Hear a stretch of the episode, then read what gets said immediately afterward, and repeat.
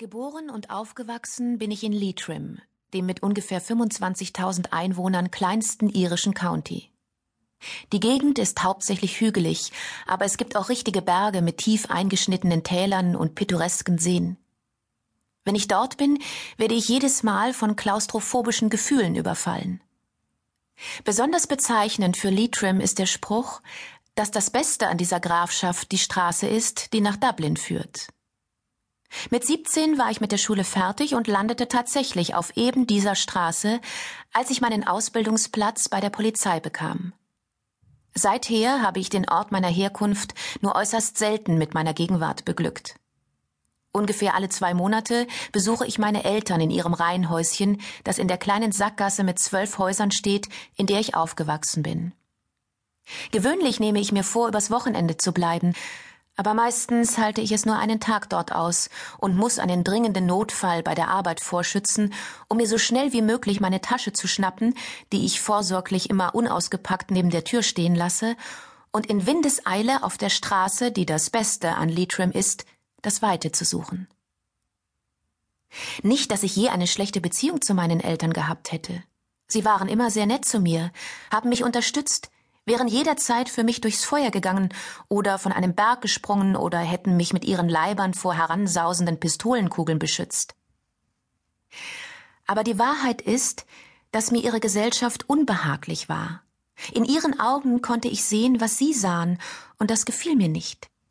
Ich sah meine Reflexion in ihren Gesichtern deutlicher als in jedem Spiegel. Manche Menschen können das.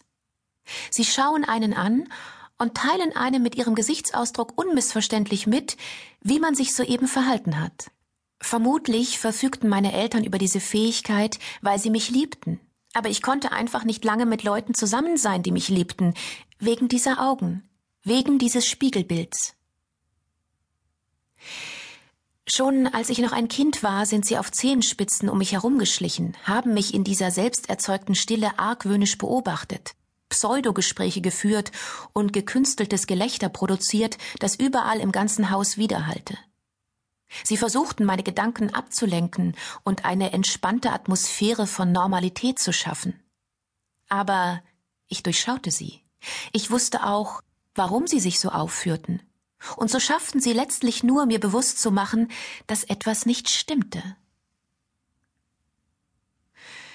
Mom betrachtete mich mit einem Lächeln, das nie ihre Augen erreichte, diesem Lächeln, bei dem sie, wenn sie dachte, ich würde nicht hinsehen, die Lippen fest zusammenkniff und leise mit den Zähnen knirschte.